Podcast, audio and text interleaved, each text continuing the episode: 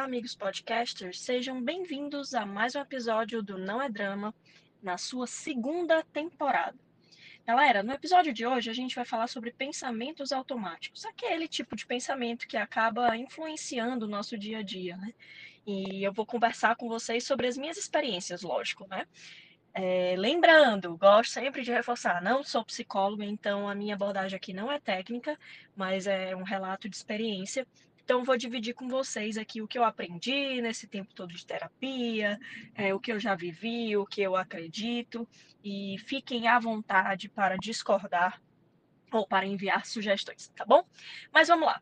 É, o que são pensamentos automáticos, né? São aquelas, aquelas se a gente colocasse uma linguagem de desenho animado, aquele anjinho e aquele diabinho aqui na nossa cabeça, né, quando a gente se vê em determinadas situações, aqueles, é, aquelas coisas que vêm à sua mente em, em determinadas situações e que elas aparecem por algum motivo.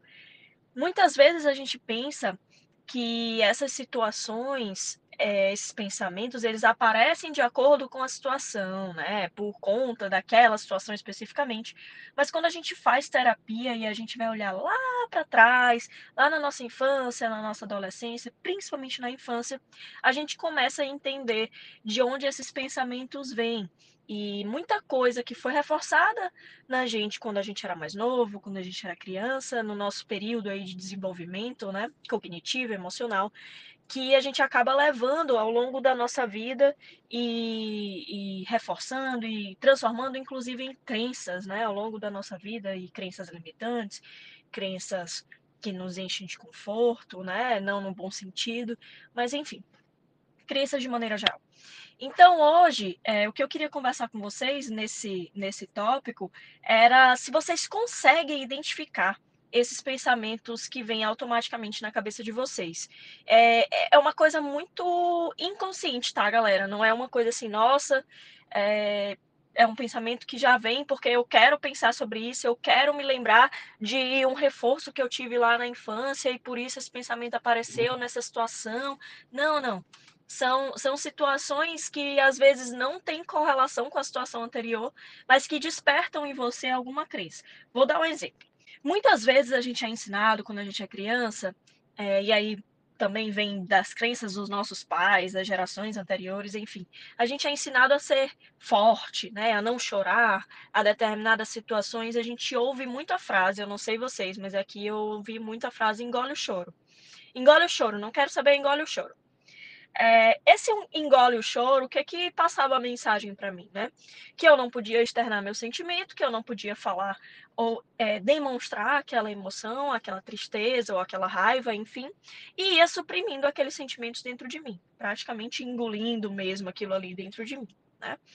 Então, é, ao longo da vida, você acaba reforçando a imagem de que você não pode demonstrar emoções, que em determinadas situações que são realmente desoladoras, você deve manter a compostura, não chorar. Não estou dizendo, galera, que ah, minha mãe fez isso por mal, meu pai fez isso por mal, enfim, nada disso de forma alguma.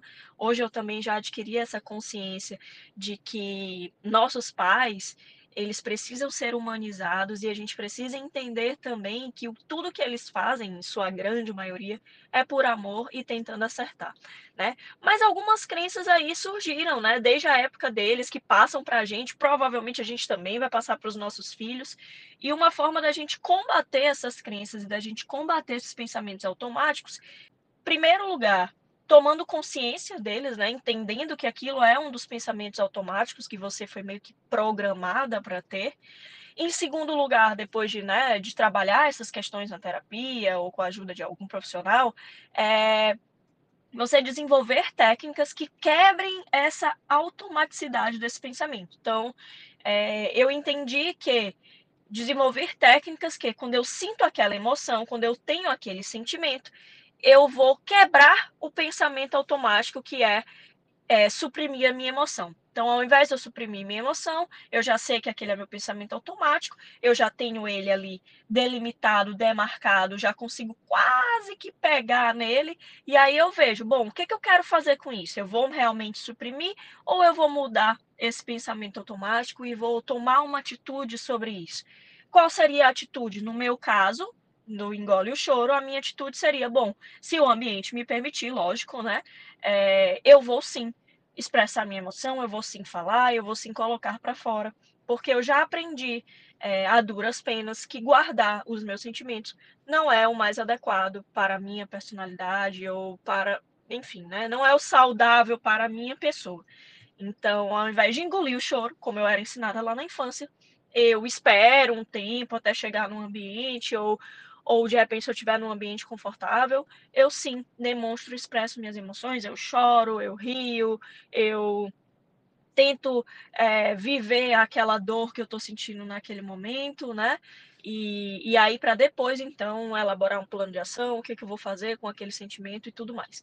Então, são, são alguns passos que você pode tomar aí de acordo com esse com esses pensamentos automáticos. O primeiro é identificá-lo, o segundo é decidir se você vai seguir por ele ou se você vai, né, depois de algumas ferramentas que você tem, escolher outro caminho que não esse do automático. E o terceiro é então, depois do, da sua escolha, elaborar um plano de ação aí de acordo com o que você escolheu, tá bom? Um abraço e até o próximo episódio. Tchau, tchau.